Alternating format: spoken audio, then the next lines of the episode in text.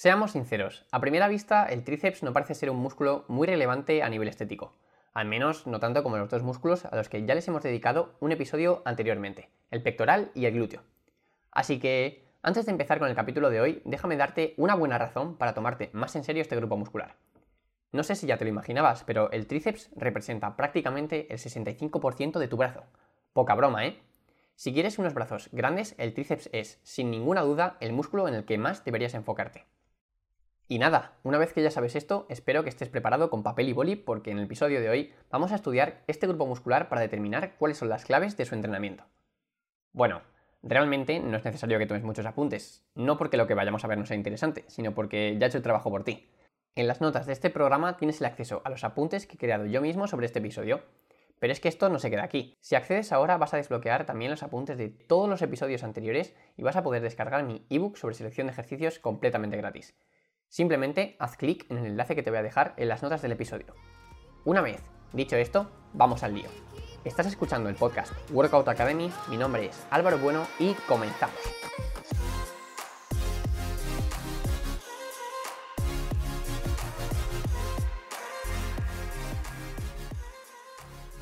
Pues bien, empecemos por el principio. Lo más básico que hay que tener en cuenta al hablar del entrenamiento de cualquier grupo muscular es entender qué acciones realiza. El tríceps, como su propio nombre indica, está formado por tres cabezas musculares que actúan de manera conjunta para realizar dos movimientos. Y sí, has oído bien. El tríceps no solo se encarga de extender el codo, sino que también realiza otra acción de la que hablaremos más adelante. Sin embargo, no hay ninguna duda en que la acción principal de este grupo muscular es la de extender el codo. Sin embargo, no es el único grupo muscular que realiza esta acción, aunque sí que es el principal. Dentro de este patrón de movimiento, también hay que tener en cuenta que las diferentes cabezas del tríceps se activan de manera diferente dependiendo del ángulo en el que se encuentre tu hombro. Si elevas tu brazo por encima de la cabeza y extiendes tu codo, habrá una activación diferente de las regiones del tríceps con respecto a la que habría si tu brazo se encuentra en una posición natural y extiendes el codo. Más concretamente, si realizas una extensión de codo con tus brazos abajo del todo, es decir, en una posición de aproximadamente 0 grados de flexión de hombro, la cabeza que más fuerza aplicará será la cabeza larga, la cual se encuentra en la parte más próxima al torso. Sin embargo, a medida que vamos elevando el brazo, la cabeza medial le va robando protagonismo a la cabeza larga. Tener esta información no nos sirve únicamente como curiosidad, sino que tiene un papel muy importante en cómo vamos a estructurar nuestro entrenamiento. Si tu objetivo es desarrollar tu tríceps al máximo posible, deberías alternar ejercicios en los que tu hombro se encuentre en diferentes posiciones, te voy a dejar unas cuantas imágenes en los apuntes de este episodio para que puedas ver todo de forma mucho más visual. Por ejemplo, podría ser muy buena idea combinar en un mismo microciclo o semana de entrenamiento un ejercicio de extensiones de codo en polea alta, en el cual el hombro se encuentra en 0 grados de flexión, con un ejercicio como por ejemplo el press francés, en el que el hombro se encuentra a 90 grados de flexión, y por último con un ejercicio de extensión de codo tras nuca, en el cual el hombro se encuentra a unos grados de flexión cercanos a 180. De esta manera nos aseguramos de trabajar todas y cada una de las cabezas que componen el músculo tríceps.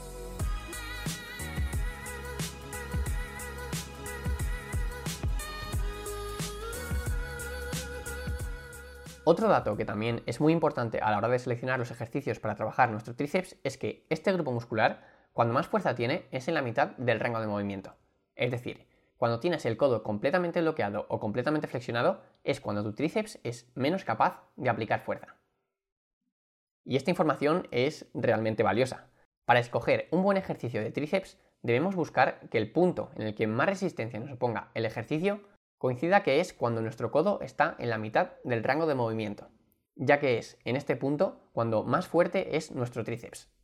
Y bueno, es posible que ahora mismo te haya volado la cabeza, así que no te preocupes. Al principio es normal. Realmente solo te estoy diciendo que lo ideal es que coincidan, por una parte, el punto donde el músculo es más fuerte y, por otra parte, el punto del rango de recorrido del ejercicio donde más resistencia hay.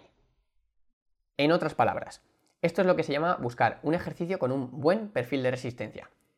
Este concepto es crucial para seleccionar buenos ejercicios para cualquier grupo muscular. Hablo de él muchísimo más en profundidad en el ebook de selección de ejercicios que puedes descargar en las notas de este episodio pero creo que también dedicaré un capítulo entero en el futuro para hablar de este concepto. En este caso simplemente te diré que, atendiendo a este criterio, las patadas de tríceps con mancuernas son una gran basura. Por otra parte, el press francés y las extensiones de tríceps tras nuca son bastante buenas opciones. Recuerda que te dejaré imágenes de todos los ejercicios mencionados en los apuntes del episodio. Y ya cambiando un poco de tema, no sé si recuerdas que antes te he dicho que el tríceps realiza dos movimientos diferentes. Ya hemos hablado de su movimiento principal, la extensión de codo, pero falta mencionar que el tríceps también participa en movimientos de extensión de hombro, es decir, en movimientos en los que se baja el brazo desde una posición elevada. El ejemplo más claro de este movimiento es el pullover con polea alta. Sin embargo, ten en cuenta que en este tipo de ejercicios el tríceps compite con el dorsal y con el hombro posterior, por lo que la activación es bastante menor que cuando hablamos de la extensión de codo. Así que, aunque este tipo de ejercicios no tengan una gran repercusión en los resultados que vayas a obtener, nunca está de más tener en cuenta que tu tríceps también trabaja.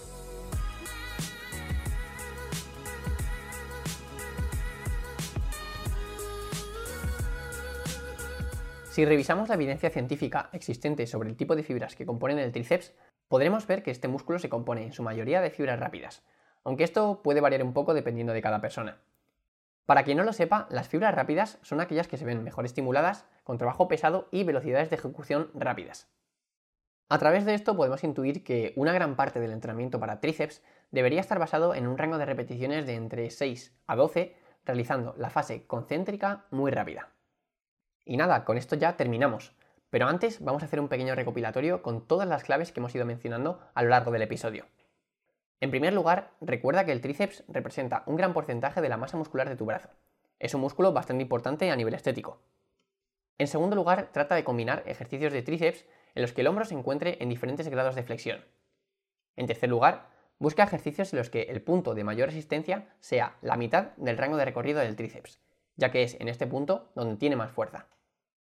Y por último, no olvides introducir series de entre 6 a 12 repeticiones realizando la fase concéntrica muy rápida y explosiva. Y ahora ya sí que sí, esto sería todo. Me ayudaría muchísimo si valoras positivamente este podcast en la plataforma que me estés escuchando o mejor aún si compartes este episodio o el programa con tus amigos. Te recuerdo una vez más que puedes desbloquear el acceso exclusivo a los apuntes de este episodio y de todos los anteriores uniéndote a mi newsletter a través del link que te dejo en las notas del episodio. Además, también podrás descargar mi ebook sobre selección de ejercicios como regalo. Un abrazo enorme y nos vemos en el siguiente. ¡Chao!